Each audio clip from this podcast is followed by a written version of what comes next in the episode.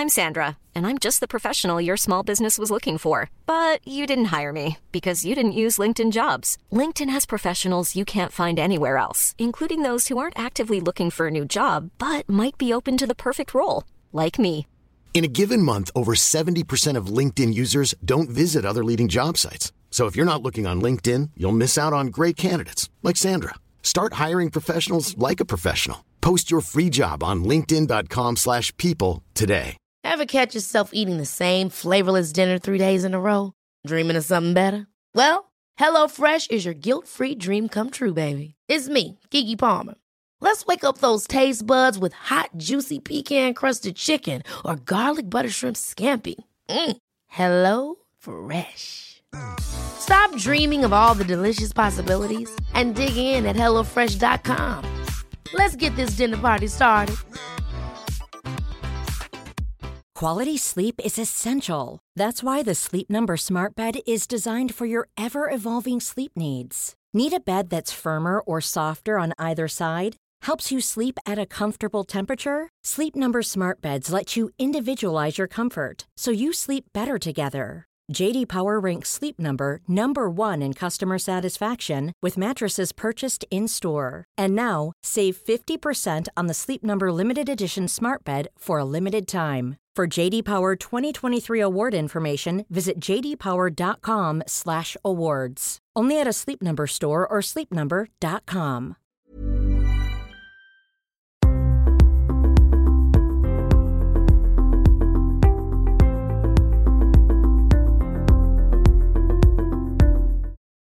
Catherine, tu es psychothérapeute spécialisée dans l'enfance depuis une vingtaine d'années et tu es la créatrice de la méthode Félicité. Cette méthode aide les enfants pour les problèmes d'apprentissage, de concentration, de gestion des émotions ou encore de confiance en soi. Elle peut également aider les adultes. Aujourd'hui, près de 28 000 personnes ont été formées à cette méthode, principalement en Belgique et en France. Tu travailles également en collaboration avec le ministère du Grand-Duché du Luxembourg. Tu interviens dans les écoles pour apporter les bénéfices de ces techniques au plus grand nombre d'enfants possible et tu formes également des personnes qui souhaitent se spécialiser dans l'accompagnement des enfants.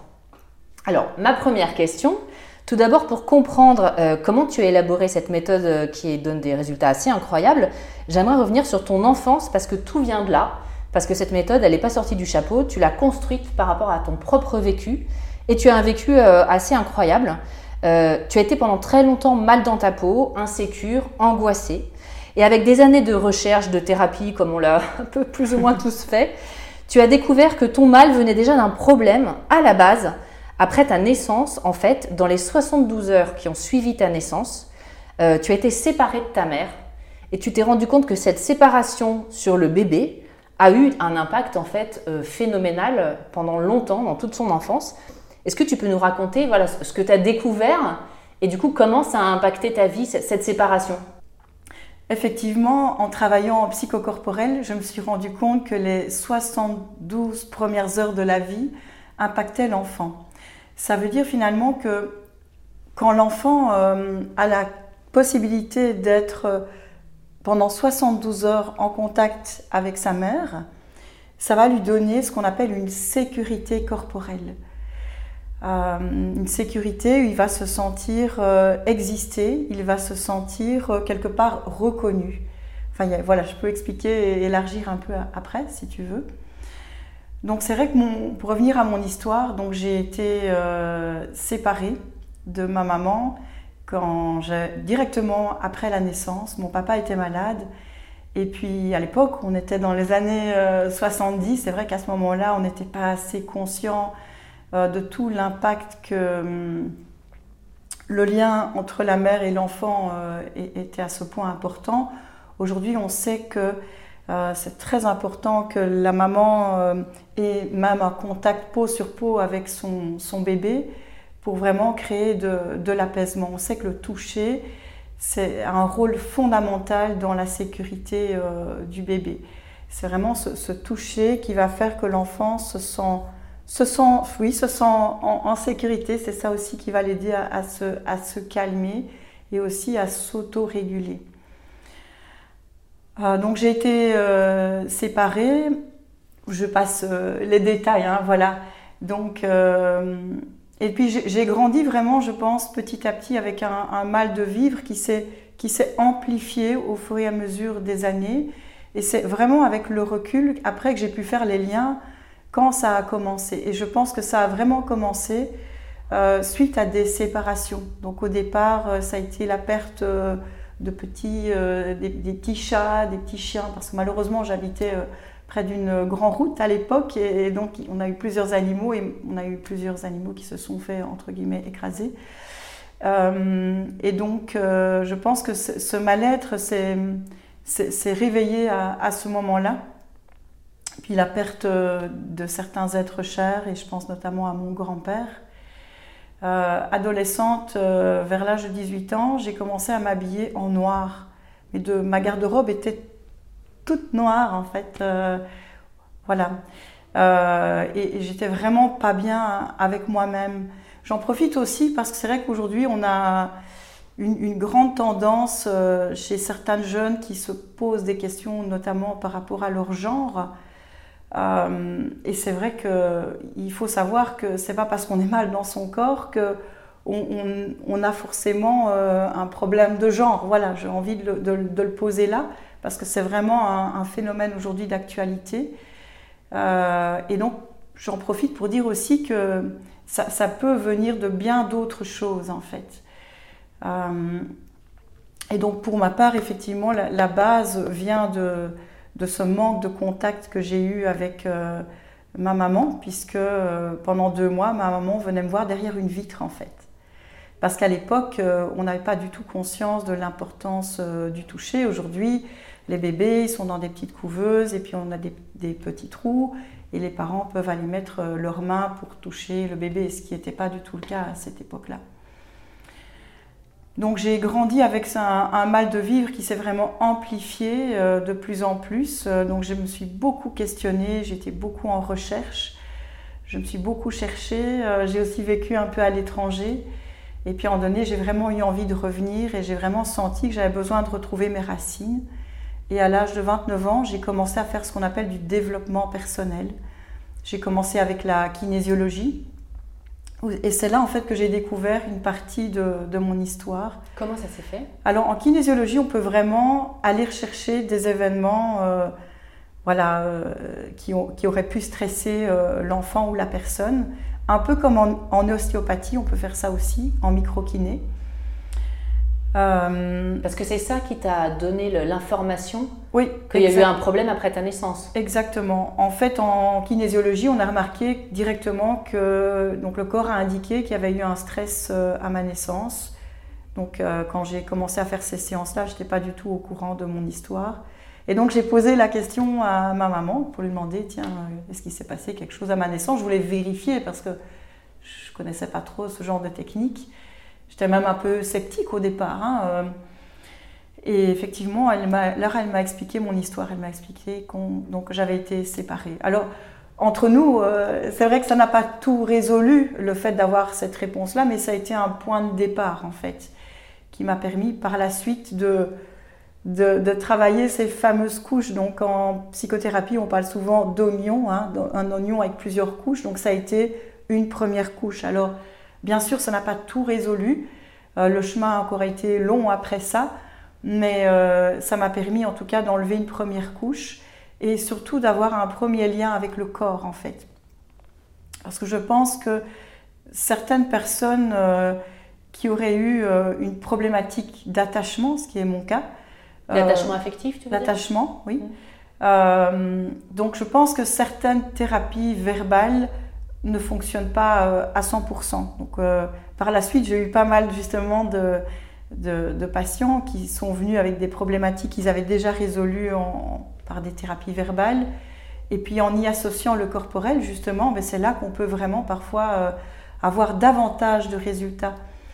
Et donc quand on peut associer différentes choses, ben, ça peut être beaucoup plus impactant euh, et ça permet d'aller plus en profondeur pour libérer davantage euh, la personne. Alors c'est justement ça moi que je trouve qui est très intéressant, c'est que pendant très longtemps on a complètement occulté le corps dans les thérapies Et en fait, de plus en plus, on intègre le corps et, on se rend compte que c'est même pratiquement la base, parce que tout est inscrit dans le corps. Est-ce que tu peux nous expliquer de manière très concrète euh, quels étaient en gros tes symptômes, enfin des symptômes, c'est un terme médical, mais voilà, comment se traduisaient tes, angoisses, ton mal de vivre, etc.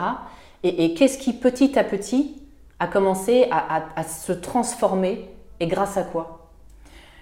Alors en fait, les symptômes, euh, alors j'ai envie de dire que tout, n'est pas lié à ma naissance. Hein. Il y a, d'autres aspects de, ma vie euh, familiale qui ont fait aussi que ça y, ça y a contribué probablement. Comme, quoi par exemple?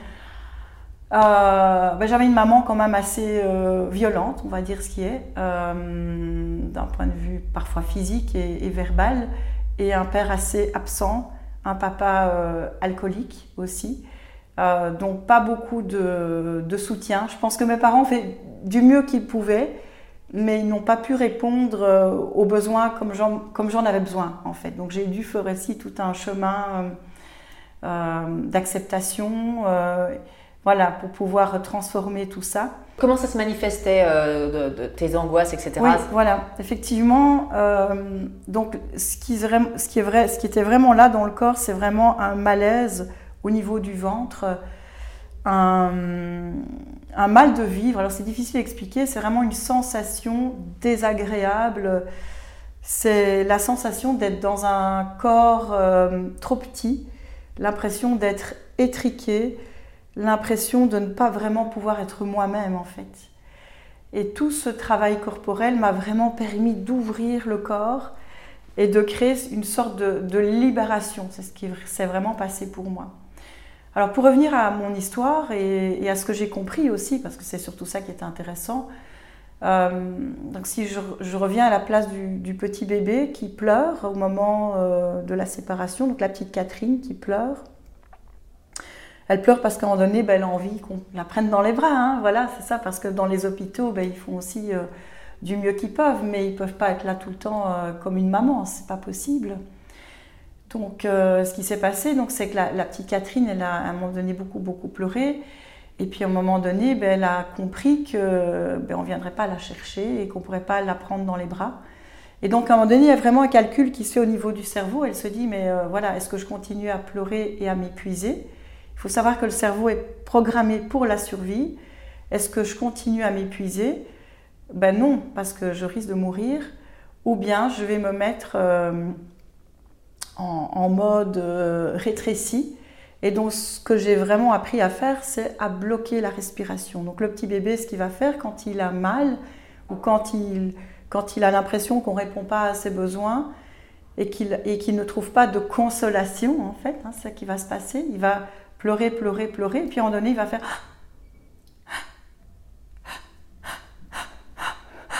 On voit ça chez les petits enfants parfois, on les voit. Et ce qui va se passer, c'est qu'il y a vraiment quelque chose qui va se bloquer ici au niveau du, diaphragme. Et c'est là que l'enfant ou le bébé va se mettre en mode survie, en fait. Donc c'est ce qui s'est passé pour moi. Et je pense que c'est à ce moment-là que certains enfants ben, montent dans leur tête, en fait. L'enfant va monter dans sa tête et c'est là qu'il va apprendre à se déconnecter de son corps. Donc je pense que jusqu'à l'âge de 35 ans, j'étais pas dans mon corps en fait. Et donc j'ai eu la chance par la suite de travailler avec euh, des Québécois qui m'ont vraiment appris à, réintégrer mon corps physique. Et donc j'ai eu la chance d'être euh, formée par euh, André Duchesne et Ginette Lépine, qui sont deux psychologues québécois qui sont formés donc à la psychologie corporelle intégrative de Jack Rosenberg, qui est une thérapie qui vient des États-Unis aussi. Euh, et qui comprend elle-même plusieurs thérapies. Donc dedans, on a de la gestalt thérapie, on a de la psychologie humaniste, on a de la bioénergie, on a de la sophrologie. On a vraiment un ensemble de différentes techniques. Euh, et donc pour moi, ça a été vraiment une révélation. Alors, pas vraiment en soi. Alors bien sûr, la, technique y est pour beaucoup. Mais je pense que ce qui, ce qui y est pour beaucoup, c'est que je pense que pour la première fois de ma vie, j'avais en face de moi deux thérapeutes qui sont ancrés dans leur corps.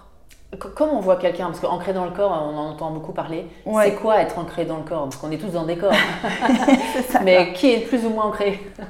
J'ai envie de dire, il y a, finalement sur Terre, il y a très peu de gens qui sont ancrés. Comment on le sent? Comment on le sait? Et je dirais même que dans le spirituel, on a très peu de gens qui sont ancrés aussi. Et, donc l'objectif, c'est vraiment, je pense qu'avant, notamment d'aller dans le spirituel, il faut d'abord être dans son corps. Parce que ça ne sert à rien d'être là-haut, d'être au perché si je ne suis pas là, ici, dans mon corps. Comment on reconnaît quelqu'un qui est enraciné? Ben, C'est quelqu'un qui est présent, c'est quelqu'un aussi qui est, je pense, connecté à son cœur, quelqu'un aussi qui peut, être, qui peut faire la part entre ce qui est à l'autre et ce qui est à soi c'est aussi quelqu'un qui respire. Et donc ça, c'est vraiment ce que j'ai appris sur mon chemin.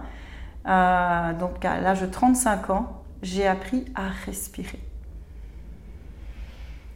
Et ça, ça a vraiment été euh, une révélation. Pourquoi?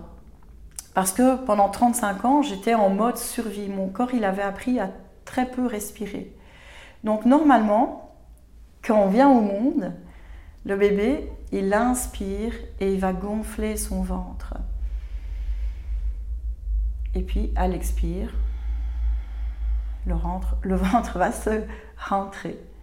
Et donc, moi, en fait, je faisais pas du tout ça. À l'inspire, mon ventre se rentrait. Et à l'expire, il se passait pas grand-chose. Donc, le, mouvement était complètement inversé. Et donc, j'ai dû apprendre à respirer. Alors, ça s'est pas fait euh, baguette magique en une fois. Ça a pris du temps. Puis j'avais quand même déjà 35 ans, donc il a fallu le temps que le travail se fasse. Euh, et comme voilà, j'étais volontaire et j'avais vraiment envie de me libérer de, cet affreux mal de vivre, j'ai mis tout en place pour euh, me libérer avec l'aide de, ces deux personnes euh, et, bien d'autres choses parce que ça a été aussi tout un, tout un mix de plein de choses. Donc c'est là aussi où j'ai découvert le massage, où j'ai découvert l'acupuncture. Et donc j'ai voilà, j'ai vraiment associé plein de choses pour vraiment me connecter euh, à mon corps en fait. comment tu as vu, excuse-moi, comment tu as vu la différence entre euh, des effets sur toi, donc sur ta vie, euh, sur des sensations, enfin, quelles sont les différences que tu as constatées quand tu étais plutôt dans des thérapies verbales ou dans des thérapies corporelles? Parce que finalement, tu es vraiment allé dans des thérapies corporelles. Comment tu voyais que ça te faisait du bien? Alors en fait, tout de suite, ce que j'ai vu, c'est que tout de suite, ça fait du bien en fait. Tout de suite, il y a quelque chose qui fait que waouh, je me sens mieux. Et en fait, euh, j'avais plus cette sensation de, tourner en rond. Le résultat, il dure dans le temps en fait. C'est vraiment ça qui se passe. Le travail, il est acquis. Et donc, ce qu'on fait beaucoup, en la, notamment dans la psychologie corporelle, c'est que hum, quand il y a une émotion, on aide le corps à, faire un effort en fait. Parce que souvent dans les thérapies verbales, on laisse pleurer la personne et puis ben, elle repart avec, euh, enfin elle prend son petit Kleenex et puis elle repart avec son chagrin. Alors bien souvent il y a beaucoup de bienveillance, il y a beaucoup d'amour aussi hein, et c'est merveilleux. Et pour beaucoup de personnes ça fonctionne et tant mieux. Mais pour moi c'était pas suffisant en fait. Voilà parce qu'à la base il y avait il y avait un vide trop important en fait. Un vide de quoi? Un vide d'amour. Et quand le vide d'amour il est trop important, parler n'est pas suffisant.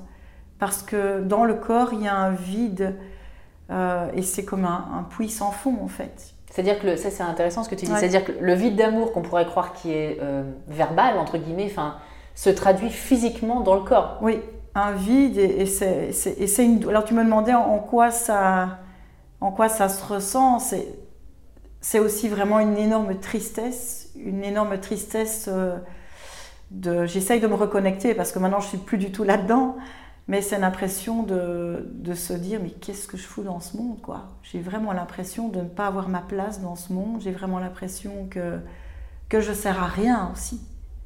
Avec cette envie d'apporter beaucoup de choses, d'apporter euh, voilà cette envie d'aider les gens et en même temps on se dit mais qu'est-ce que je fous là quoi? J'ai l'impression que je suis pas à ma place, quoi. Parce qu'il y a, y a, il manque un morceau du puzzle. Et donc le travail que j'ai fait, ça a été aussi ben, de, de, me nourrir, de m'auto-nourrir, en fait, d'apprendre finalement à, devenir ma propre source d'amour et à devenir un, un, bon parent pour moi, en fait. Comment on fait ça justement quand on n'a pas appris, quand on n'a pas eu le bon modèle? Ben voilà, c'est des années de travail, hein, c'est pas baguette magique. Maintenant, la bonne nouvelle, c'est qu'au plus on peut l'apprendre tôt, et c'est ce que je fais euh, avec les enfants, c'est pour ça que mon, objectif aujourd'hui, c'est de former énormément de professionnels, des enseignants, mais aussi des, des thérapeutes pour, pour apprendre ça. Et à partir du moment où on peut l'intégrer à l'intérieur de soi, on peut après le donner et le transmettre en fait. Ça, on ne peut pas donner ce qu'on n'a pas. Exactement, quoi. Ah, il y, a beaucoup de choses que j'ai envie de dire, mais il y, a plein de questions. Euh, donc, je reviens à cette tristesse. Donc, euh, une grande tristesse, ça, c'est vraiment le gros symptôme. Euh, une grande tristesse, un grand vide et quelque chose de très inconfortable au niveau du ventre et la tête qui, qui tourne beaucoup, évidemment. Et donc le travail avec la respiration et avec la dimension corporelle, c'est vraiment aussi apprendre à reconnecter. Euh, alors moi j'ai envie de dire le corps. Et, c'est vraiment quelque chose qui, va faire comme ça. Hein. c'est vraiment, euh, c'est vraiment réapprendre à, que ce soit fluide dans le corps, mais aussi au niveau de la tête. C'est quelque chose qui va travailler ensemble et, c'est vraiment le travail du corps, du soi.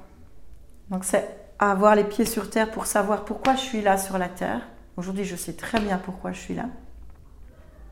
Le corps, le soi et l'âme. Donc le travail avec, avec l'âme, parce que je pense qu'on a chacun une mission de vie, euh, petite ou grande. Il y a des personnes, leur travail, ben, voilà, c'est parfois c'est juste élevé. Enfin, c'est juste. Oui. On est bien d'accord. Je pèse mes mots. Parfois, le travail, c'est élever trois enfants, quoi. Parce qu'il y a un vrai travail. Et c'est énorme, en fait. Même si la maman, elle se dit, ben oui, euh, je ne fais pas un travail qui m'épanouit, mais, mais je donne beaucoup d'amour à mes enfants. Et, voilà. Et peut-être que dans ces enfants-là, il y aura un enfant qui aura une mission de vie euh, énorme, en fait. Voilà, et parfois c'est. Et je crois que la mission de vie, ben c'est la preuve, je pense, que c'est d'être dans son corps en fait. Parce que tant qu'on n'est pas dans son corps, euh, on n'est pas bien avec soi. Tu parlais du coup, euh, je reviens un petit peu en arrière, du vide d'amour. Ouais. Euh, comment, comment tu remplis? Je pense qu'il y, a plein de choses qui peuvent nourrir. Maintenant, c'est à chaque personne de trouver ce qui, lui nourrit, ce qui la nourrit. Parce qu'en soi, il y a plein de choses extraordinaires. Maintenant, chaque histoire est différente. Alors, j'ai plutôt parlé de moi, ce qui m'a nourri. Je peux parler qu'à mon nom. Moi, ce qui m'a beaucoup nourri, bah, c'est toutes les thérapies psychocorporelles. Alors ici, je parle de... On pourrait parler de la kinésiologie, on pourrait parler de la sophrologie, la psychologie corporelle intégrative. Donc ça, c'est vraiment une méthode qui m'a énormément aidée. Voilà, il y a aussi la danse. Moi, ça, c'est vraiment quelque chose qui m'a énormément nourri. Euh, la danse. Donc c'est aussi retrouver à travers le mouvement. Parce que je pense que quand on a perdu le contact avec son corps, on a vraiment besoin du, mouvement hmm. pour justement euh, développer son intelligence et utiliser pleinement son, potentiel. Alors on a aussi euh, ben, toutes les thérapies comme le massage. le massage est une thérapie. Le massage est une thérapie parce que quand on a manqué de toucher ou qu'on a été ou qu'on a une histoire en lien avec un abus, quel qu'il soit, hein, parce qu'on a aussi des, parents qui sont abusifs dans leur manière d'éduquer leurs enfants. On peut parler aussi d'abus euh, physiques, euh, les enfants qui ont été maltraités, et puis on peut, parler aussi des abus euh, sexuels. Ben, je pense que là, tout ce qui est thérapie corporelle va énormément aider la personne à, retrouver de la douceur envers son corps. Parce que dans mon histoire, c'est vrai que j'ai eu une période un peu, euh, comment dire, euh, un peu noire où je ne me respectais pas en fait. Euh, parce que mon inconscient voulait peut-être sentir, voulait être en contact avec mon corps. Donc j'ai été dans l'intensité, mais dans la mauvaise intensité. Donc le, travail que j'ai dû faire, c'est réapprendre à être douce envers moi-même et à me respecter. Ça, aussi, je trouve que c'est très intéressant. Euh, il y a effectivement beaucoup de gens qui sont coupés de leur corps et qui vont ponctuellement dans des choses extrêmes et on se demande pourquoi. Et c'est en fait c'est ça, c'est que l'inconscient a besoin de reconnecter le corps, mais il ne le fait pas forcément de la bonne manière. Oui, c'est un peu comme euh, certaines personnes euh, qui vont, alors souvent des hommes, mais on a aussi des femmes, hein, qui vont rouler très très vite sur la route. Euh, moi j'habite à la campagne en Belgique et on, a des autoroutes et on a parfois même sur les, nationales des personnes qui, qui, roulent très très très vite. Et parce qu'elles ont besoin de, de sentir cette adrénaline en fait. Ils ont besoin de sentir une, énergie qui va leur permettre de se, sentir vivante en fait. Euh, on a aussi ça dans les sports extrêmes ou dans les personnes. parfois les gens euh, prennent des risques de mort, hein, c'est exactement. en fait. Les personnes aussi euh, qui font du sport à l'extrême, c'est aussi une manière de, voilà, de sentir cette vie parce que nous sommes tous programmés pour la survie et on a besoin de sentir la vie en fait. Et si on ne sent pas la vie, on s'éteint. Et alors justement, ces personnes qui sont dans l'extrême, tu leur, dis quoi pour euh, réapproprier euh, leur corps de manière plus saine? Alors on a plein de techniques, alors on peut continuer, on a aussi la méditation hein, qui est une technique. Mais quand on a vécu euh, des choses compliquées, c'est parfois difficile d'aller tout de suite dans la méditation. Et donc parfois le travail, c'est de revenir en contact avec le corps. Et donc pour moi, le massage a été, je reviens à la question, le, massage a été vraiment un, moyen aussi de de, de, ne pas avoir peur aussi du contact de l'autre. Parce que j'ai eu une période aussi où j'avais même peur euh, d'être touchée. Euh, enfin voilà, il y avait, il y avait aussi ça. J'étais entre le besoin d'être touchée, mm. mais en même temps peur. Donc il y avait ces deux extrêmes. Et en psychologie corporelle euh, intégrative, on, parle des deux blessures fondamentales. On a la blessure d'abandon, hein, mais on a aussi la blessure d'envahissement. Et donc dans mon histoire, j'ai les deux blessures. La blessure d'abandon, j'ai été séparée euh, pendant deux mois. Euh, et puis avec aussi un père absent, hein, voilà. Et puis la blessure d'envahissement. Voilà. Et donc, euh, alors parfois ça peut donner aussi j'ai envie d'être proche, oui, mais pas trop près. Mm. et donc il faut jongler avec ça et apprendre à apprendre finalement à, revenir dans le, juste milieu, quoi. Et puis il y a des personnes aussi qui ont été euh, qui ont été abusées physiquement et qui, qui vont spontanément re retourner vers des gens qui les abusent. Oui, tout à fait. Et, qui en fait sont tellement déconnectés de leur corps que leur corps n'est qu'un objet, quoi. Ils sont complètement euh, coupés. Oui, effectivement, dans mes relations amoureuses, j'ai eu euh, notamment un partenaire euh, violent. voilà, donc j'ai dû aussi apprendre à. Hiring for your small business? If you're not looking for professionals on LinkedIn, you're looking in the wrong place. That's like looking for your car keys in a fish tank. LinkedIn helps you hire professionals you can't find anywhere else, even those who aren't actively searching for a new job but might be open to the perfect role. In a given month, over 70% of LinkedIn users don't even visit other leading job sites. So start looking in the right place. With LinkedIn, you can hire professionals like a professional. Post your free job on linkedin.com slash people today. Ever catch yourself eating the same flavorless dinner three days in a row? Dreaming of something better? Well, HelloFresh is your guilt-free dream come true, baby. It's me, Kiki Palmer. Let's wake up those taste buds with hot, juicy pecan crusted chicken or garlic butter shrimp scampi. Mm. Hello Fresh. Stop dreaming of all the delicious possibilities and dig in at HelloFresh.com. Let's get this dinner party started.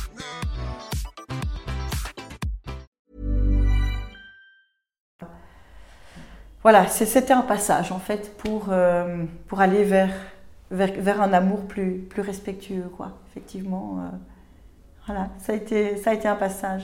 Alors justement, donc ce qui est, ce qui est euh, super, c'est que cette méthode dont on va parler, tu l'appliques donc pour les enfants parce que bah, mieux vaut s'y prendre des, des, petits, mais après elle marche aussi à n'importe quel âge en fait. Et ce que je trouvais hyper intéressant, c'est que ça, ça aide à régler tout un tas de problèmes dont on n'imagine pas que ça a un lien comme effectivement ce que je disais en introduction, les problèmes d'apprentissage, de concentration, de gestion, de gestion des émotions, de confiance en soi. Et tu m'expliquais en préparant cette interview que finalement, quand on n'est pas dans son corps, on ne peut même pas utiliser son intelligence. Alors là, j'ai trouvé ça extraordinaire. Est-ce que tu peux nous expliquer Oui, ben en fait, c'était mon cas. Euh, comme j'étais pas dans mon corps, euh, j'étais timide. J'étais, euh, j'avais peur de dire quelque chose. Alors souvent, j'avais la réponse dans ma tête, mais comme j'avais pas confiance, je ne faisais pas confiance en ma voix intérieure. Et donc, euh, je finissais par donner une mauvaise réponse, en fait. Et c'est souvent le cas aussi des enfants euh, qu'on appelle 10, les dyslexiques, les dyspraxiques, les dysphasiques, tous ces 10 à la mode, hein, parce que moi, à mon époque, euh, il n'y avait pas tous ces troubles 10, il y avait les faibles, les moyens et les forts. voilà. Et aujourd'hui, ben, on a tout un panel euh, d'étiquettes, hein, euh, puisque la, psychologie a, déterminé tout un, toute une série de, troubles.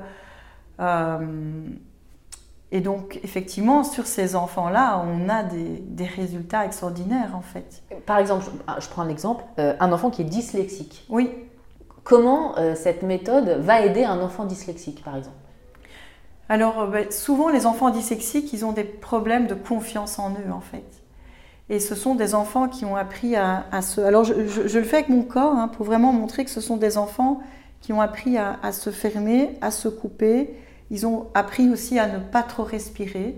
Et donc, tout le travail qu'on va faire avec les exercices, c'est aider l'enfant à redresser son corps.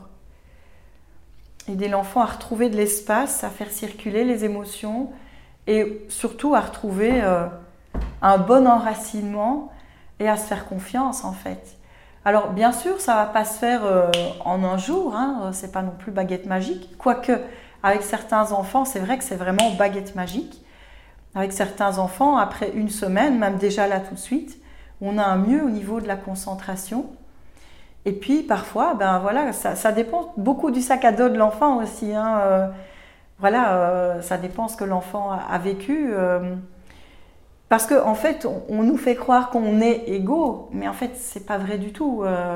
En tant que psychothérapeute, j'ai bien vu qu'il y avait toutes sortes d'histoires très différentes. On a des enfants à 3 ans, bah, ils ont déjà un énorme sac à dos qui pèse une tonne en fait. Et voilà, parce que parce qu'il y a toutes sortes d'histoires. Donc voilà, tout va dépendre du sac à dos de l'enfant et au plus le sac à dos est lourd, ben, au plus ça prendra du temps, mais au plus l'enfant aussi sera accompagné dans la bienveillance, au plus l'enfant il aura la chance d'avoir peut-être un enseignant qui est à son écoute, qui est bienveillant, qui a une voix calme, tendre, qui peut gérer ses émotions, hein, parce que dans l'enseignement, on a toutes. Enfin voilà, moi j'en ai, formé beaucoup, des enseignants, j'en ai formé plus de 20 000. Donc j'ai vu, voilà, je ne connaissais pas du tout ce, monde-là.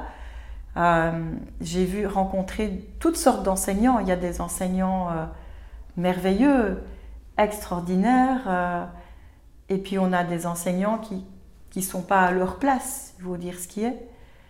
Et donc si l'enfant il a la chance d'être avec un enseignant bienveillant, calme, qui peut gérer son stress, qui peut se remettre en question, qui a peut-être aussi travaillé sur son histoire personnelle, qui peut faire la distinction entre ce qui est à lui et ce qui est à l'enfant, euh, eh bien il va pouvoir accompagner l'enfant d'une autre manière aussi.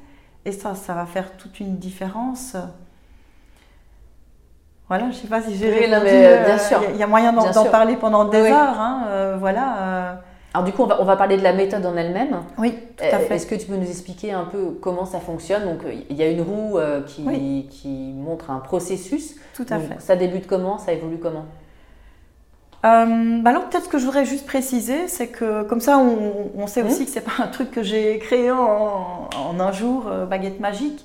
Donc après avoir vécu cette transformation intérieure, c'est vrai que j'ai eu beaucoup de, changements dans ma vie, que ce soit au niveau euh, personnel, au niveau de, ma façon aussi d'utiliser mon, intelligence, parce que j'ai commencé à faire des liens avec plein de choses. Euh, et puis j'ai continué à me former.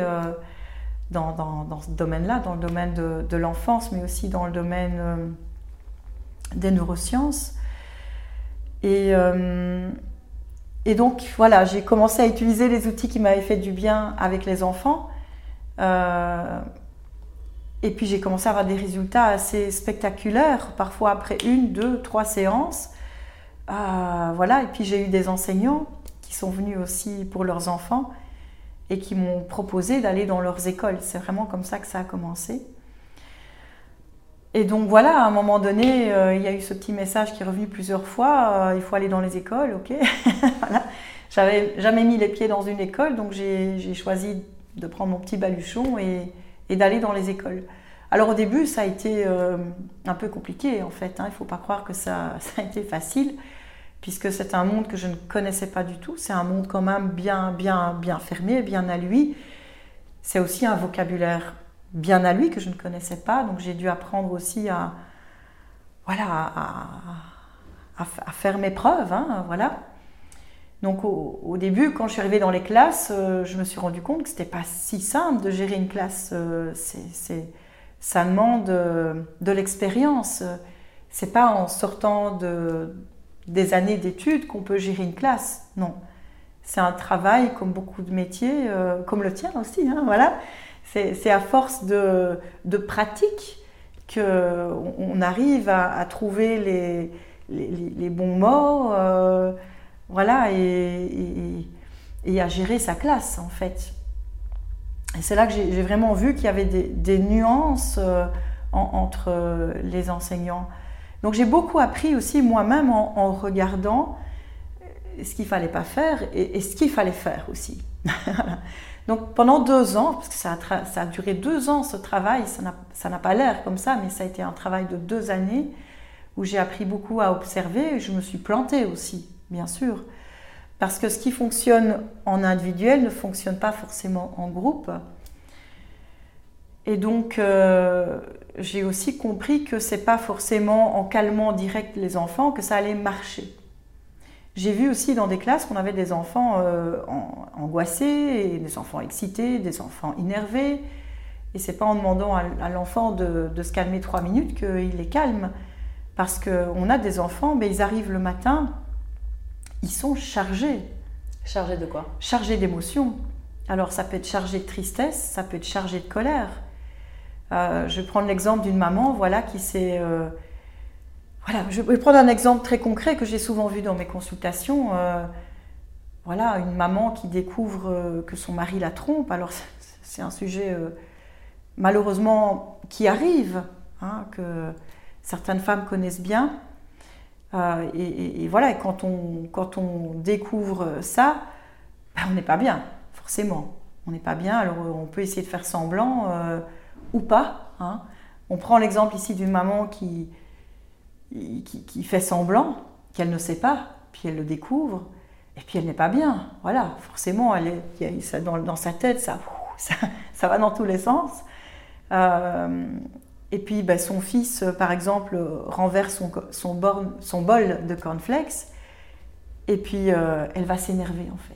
Et d'une manière démesurée. démesurée c'est vraiment ça, c'est démesuré, la, colère euh, En fait, toute la colère ressort à cette, à cette occasion. Et donc, ce qui va se passer dans le corps de l'enfant, c'est qu'il va dire Mais, euh, mm. mais qu'est-ce que j'ai fait, quoi? Qu'est-ce qui se passe, quoi? C'est, c'est qu'un bol de cornflakes, quoi. C'est, c'est rien, quoi. Et ça prend une démesure, et l'enfant, ben, il est là euh, avec son. Il comprend pas, quoi.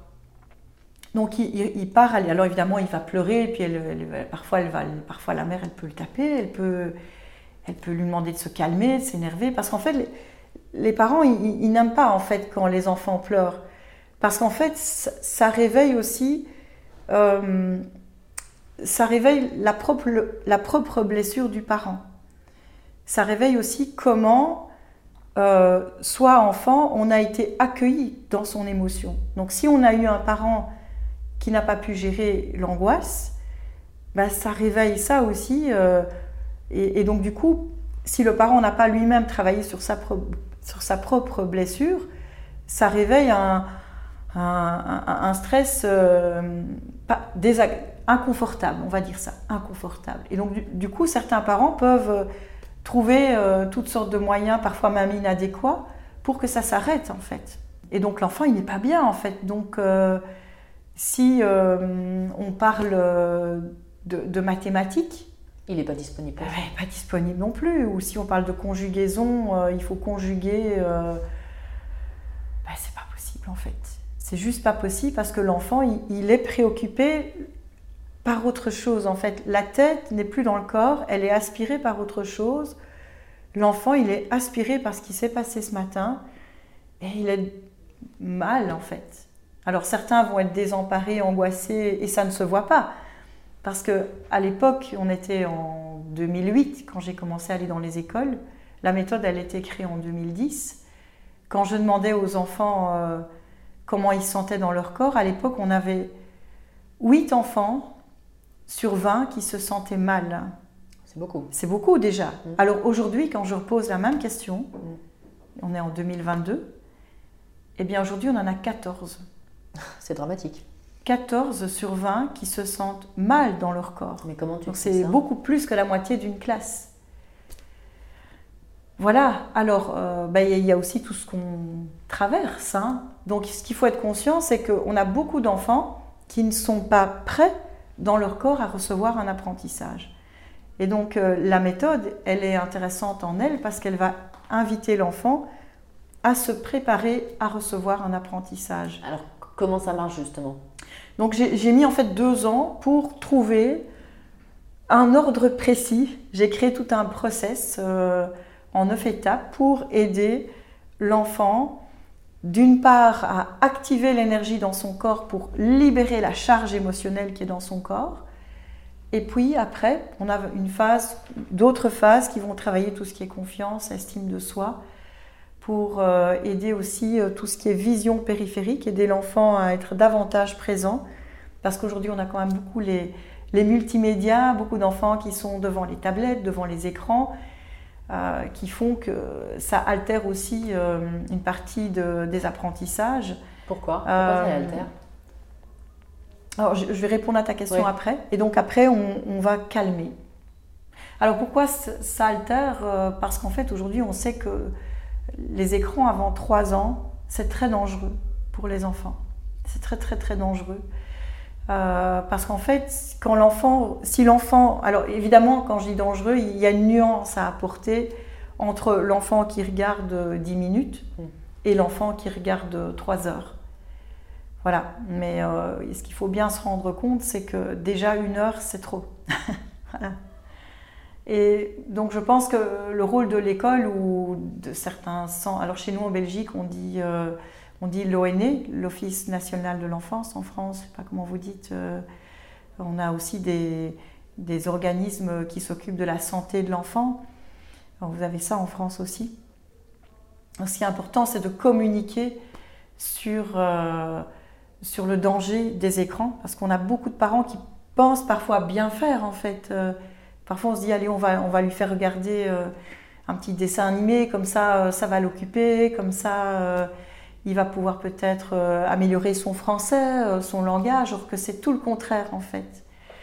Alors pourquoi ça altère? Parce qu'en fait, ce qui va se passer, c'est que l'enfant qui va être trop devant l'écran, ses yeux vont fixer l'écran et ses yeux ne vont pas bouger, ses yeux vont fixer l'écran. Et donc, euh, il va réduire ce qu'on appelle la vision périphérique pour que le cerveau puisse euh, activer ses réseaux neuronaux, c'est important que les yeux bougent. Hein, tu te souviens, tout à l'heure, on avait fait des exercices ensemble voilà, pour se mettre en forme. Et moi, ça m'aide énormément à me centrer. J'utilise les exercices euh, de la méthode Félicité pour être mieux dans mon corps. J'utilise au quotidien. Donc, on fait des exercices pour activer justement la, la, vision. Et c'est ce qu'on fait en EMDR aussi. Exactement, on fait ça aussi et dans plein d'autres euh, pratiques. Hein, euh. et donc, euh, quand les yeux bougent, on va activer les réseaux neuronaux. Maintenant, si l'enfant est beaucoup devant les écrans, le cerveau il va dire oh ok il n'utilise pas beaucoup certains, certaines zones de son cerveau Et donc, il va faire ce qu'on appelle un élagage synaptique. Et donc, il va se dire, OK, si c'est pas utilisé, c'est que c'est pas important. Donc, si c'est pas important, on va l'éliminer en fait. Et donc, entre 0 et 3 ans, il y a vraiment un élagage synaptique important qui va se faire et l'enfant va conserver au niveau de son cerveau ce qui est vraiment important. Et il va aussi se calquer sur ce qu'on appelle les, cinq sens. Hein. Et cette, euh, au plus l'enfant va, va, avoir la possibilité d'utiliser ces cinq sens, au plus c'est ça qui va éveiller son intelligence en fait. Et pas du tout des, jeux sur un, écran. Et pas du Contrairement à ce qu'on pourrait imaginer. Voilà. Par contre, euh, aller dans la forêt, emmener son enfant, euh, peut-être ramasser des carottes de pain, voilà, être en contact avec la nature. Je pense que, voilà, aujourd'hui, en tant que jeune parent, comment Parce qu'on est là aussi pour donner des conseils, hein, c'est ça l'objectif aussi. Il n'y a pas forcément besoin de dépenser plein d'argent. C'est simplement juste aller dans la forêt, aller promener, euh, voilà, déjà promener son bébé, l'inviter à, voilà, euh, promener son, le bébé dans la forêt, c'est ou dans un parc, hein, si on n'a mmh. pas la forêt. Voilà, il va être en contact avec les, les, petits oiseaux qui vont chanter. On va respirer l'air de la forêt. Euh, on va pouvoir aussi euh, parler à son enfant, chanter, voilà, tout, toute cette bienveillance, tout cet amour autour des cinq sens hein, euh, va faire aussi que l'enfant va mieux développer son intelligence. Et ça, on le voit vraiment à l'école, c'est que dans les écoles, on a de moins en moins d'enfants qui sont matures, et on a de plus en plus d'enfants qui, utilisent leur intelligence d'une manière incroyable et qui sont très éveillés. Et donc du coup, aujourd'hui, pour les enseignants, c'est compliqué parce qu'on a vraiment un fossé entre les deux, ce qui n'était pas le cas à mon époque en fait. Avant, on avait les faibles, les moyens et les forts. Mais aujourd'hui, on a beaucoup plus, alors j'aime pas ce mot faible, et de fort, mais on a vraiment un fossé entre les deux. Et, c'est dû à ces écrans alors beaucoup, euh, beaucoup, beaucoup aux écrans, euh, et donc c'est important d'inviter les enfants à revenir dans leur corps. Alors quelle que soit la technique en fait, hein, ça peut être la méditation, ça peut être la sophrologie, ça peut être le yoga, évidemment la méthode Félicité qui est une méthode qui a vraiment été créée pour les écoles aussi. Euh, mais ce qui est important, c'est d'inviter l'enfant à revenir dans son corps. Et je crois que à l'heure actuelle, on n'aura jamais aussi besoin d'être reconnecté à son corps, autant les enfants que les adultes. Parce qu'aujourd'hui, euh, nous-mêmes adultes, on est de plus en plus connectés aux écrans, aux réseaux sociaux, aux emails, enfin tu vois ce que je veux dire. Hein, et c'est de euh, plus en plus, enfin c'est de pire en pire. De hein. pire en pire. Et peut-être tu peux le ressentir aussi, moi je le ressens aussi quand je suis trop devant mon écran, au bout d'un moment... Euh, je sens le stress qui monte, je sens que ça ne me convient plus. Et là, du coup, je sens, ok, maintenant il est temps d'aller euh, d'aller déconnecter. Il est temps, moi j'essaye vraiment une fois par semaine, une fois par semaine d'aller vraiment dans la forêt.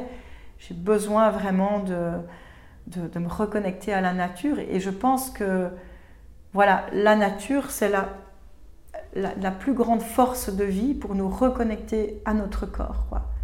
On a aussi toutes les personnes qui font des marches, qui vont aussi euh, faire Compostelle. On a beaucoup, c'est très à la mode aussi. Hein, les personnes, alors c'est pas une question de mode, c'est parce qu'il y, a vraiment aussi tout un, tout un chemin euh, initiatique aussi. Hein, mais euh, voilà, se, reconnecter à son corps avec la nature, mais aussi avec des exercices physiques. Ça peut être le jogging, ça peut être la marche. voilà, quelle que soit la méthode ou la technique utilisée, je pense que chaque personne, euh, en fonction de son histoire, en fonction de où elle en est aujourd'hui, elle va aller chercher ce qu'elle a besoin hein, en fait. Et, toi, euh, je ne reviens pas au début de l'interview, mais, mais c'est plus euh, dans une conclusion à développer, mais comment justement tu as vu que, tous ces, ces, ressassements que tu pouvais avoir dans la tête, cette tristesse, etc., plus tu travaillais avec ton corps, plus ça diminuait? Ah oui, oui, complètement. d'accord. Oui, oui. D'ailleurs, aujourd'hui, alors euh, aujourd'hui, si je ne fais plus de travail corporel, je sens que je, alors je ne reviens plus comme avant, mais bien sûr, je suis nouveau, je suis bien là dans mon corps. mais je sens quelque chose qui s'éteint en fait si je ne stimule pas mon corps, effectivement. J'ai vraiment besoin de stimuler mon corps d'une manière saine. Voilà, en allant dans la nature, en pratiquant la méthode que j'ai créée, en faisant de la méditation, en allant me faire masser.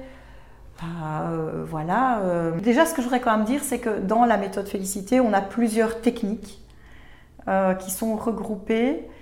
Et qu'est-ce qui fait que c'est une méthode qui fonctionne? C'est parce qu'en fait, dans cette méthode, j'ai aussi transcendé mon histoire, en fait. Donc c'est une approche qui va énormément aider les, personnes ou les enfants qui ont un vide d'amour. Ou qui ont eu un vide d'amour, parce qu'à un moment donné, l'objectif c'est de devenir son propre père et sa propre mère et de devenir euh, une bonne mère, un bon père pour soi-même, d'être bienveillant envers soi. Ça c'est vraiment le travail que j'ai fait avec moi-même et que je continue à faire tous les jours, hein, parce que c'est un travail de tous les jours d'apprendre à s'aimer, d'apprendre à être bienveillant envers soi, apprendre à pouvoir dire non aussi, hein, euh, apprendre à pouvoir dire stop, euh, apprendre à se respecter, c'est ça aussi. Et dans, cette euh, approche, il y a plusieurs techniques en fait. Il y a de la hum, psychologie corporelle intégrative, on a de la kinésiologie, on a de la sophrologie, on a de la gestion mentale, on a du douyin, on a du yoga, du yoga des doigts, du yoga des yeux. On a aussi de la pleine conscience, qu'on appelle aussi du mindfulness. C'est vraiment un mix de différentes techniques que j'ai réunies dans, une et, dans une et une seule approche. Alors je l'ai appelée méthode félicité parce qu'en fait, euh, au départ, j'ai créé une association pour aider les enfants et c'est vraiment venu comme le nom d'un bébé. Voilà, c'est venu comme ça, euh, félicité. C'est joyeux en plus. Voilà, c'est joyeux. Et puis l'objectif, c'est de développer cette sérénité à l'intérieur de soi. Et la félicité, c'est aussi, aussi la chance. Euh, voilà. Donc pour résumer, aujourd'hui, donc tu formes essentiellement des professionnels qui veulent se spécialiser. Donc explique-nous exactement. Voilà, donc aujourd'hui, j'ai vraiment à cœur de, de former une team de, personnes qui veulent se spécialiser dans l'accompagnement des enfants. Euh, donc soit des, mamans qui ont déjà fait tout un chemin euh, personnel avec elles-mêmes et qui ont déjà euh, compris pas mal de choses. Maintenant, ça peut être aussi des enseignants ou des thérapeutes, des sophrologues, des psychologues, des médecins qui auraient aussi envie de se spécialiser dans l'accompagnement des enfants. donc dans ces formations, il y a vraiment une partie pratique et une partie théorique. Donc dans la, partie, dans la partie théorique, on fait les liens avec pas mal de choses, avec toutes ces techniques, mais aussi avec toute la théorie en lien avec l'enfant. Et puis euh, il y a cette partie euh, concrète et pratique, on va vraiment utiliser les exercices de la méthode Félicité. Et donc c'est une formation où je transmets ben, tous mes protocoles, tous mes process, où je vais vraiment apprendre à décoder, euh, pour comprendre ce qui se cache derrière l'histoire de l'enfant. Pourquoi l'enfant il a tel malaise? Donc pour travailler des problèmes de colère en une séance, des problèmes de bégaiement, des problèmes euh, d'apprentissage, de concentration, toutes sortes de choses finalement que la médecine ne sait pas résoudre parce que derrière il y a de l'émotionnel en fait. Et on va aller travailler l'émotionnel avec l'histoire de l'enfant et de ses parents, et avec euh, des exercices euh, corporels où on va associer mouvement et respiration pour aider l'enfant à bien ouvrir son potentiel et à mieux utiliser son intelligence. Super. Et alors en plus, euh, du coup, tu proposes aux personnes qui vont regarder cette vidéo un petit exercice. Donc on mettra le lien dans le descriptif. Il suffira de cliquer. Exact. Et quand on clique, sur quoi on arrive? Alors on va arriver sur une euh, carte de la méthode Félicité parce que je trouve que c'était intéressant aussi peut-être que les personnes puissent euh, tester. Les personnes qui sont restées jusqu'à la fin. Et on les en remercie. voilà. Euh, voilà, je trouve ça toujours bien de remercier les gens qui restent jusqu'à la fin. Ça veut dire aussi qu'ils sont passionnés par, par, ce que tu fais, hein, par les interviews de qualité que tu proposes. Et, donc voilà, le remerciement, ben, c'est aussi un exercice. Comme ça, ils auront l'explication euh, aussi euh, avec la carte. Comme ça, ils peuvent aussi découvrir euh, une partie des exercices de la méthode Félicité. Donc c'est une courbe. Et ici, je propose un exercice assez simple à réaliser, mais qui est intéressant aussi pour tout ce qui est euh, endormissement, si on a du mal à s'endormir euh, la nuit. Donc ça peut être aussi pour les enfants, mais aussi pour les adultes, et aussi pour apprendre à mieux gérer son stress. Et il y a de quoi faire. Bon bah super, bah, de toute façon il y aura toutes les informations euh, de ton site, etc. dans le descriptif de la vidéo. Je te remercie beaucoup Catherine. C'est moi qui te remercie beaucoup de ta confiance et de toute ta bienveillance. Merci beaucoup. Et puis à bientôt. Merci.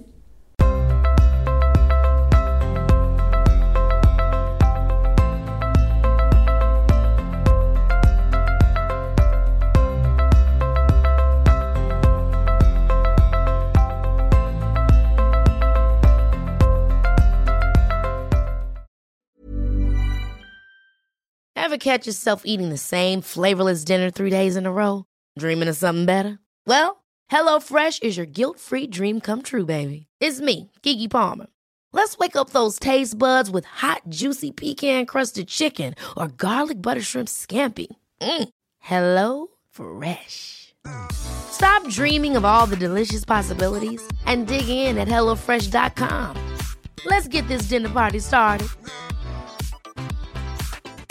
Hi, I'm Daniel, founder of Pretty Litter. Did you know cats tend to hide symptoms of sickness and pain? I learned this the hard way after losing my cat, Gingy. So I created Pretty Litter, a health monitoring litter that helps detect early signs of illness by changing colors, saving you money and potentially your cat's life. Pretty Litter is veterinarian developed, and it's the easiest way to keep tabs on your fur baby's health right at home. Go to prettylitter.com and use code ACAST for 20% off your first order and a free cat toy. Terms and conditions apply. See site for details.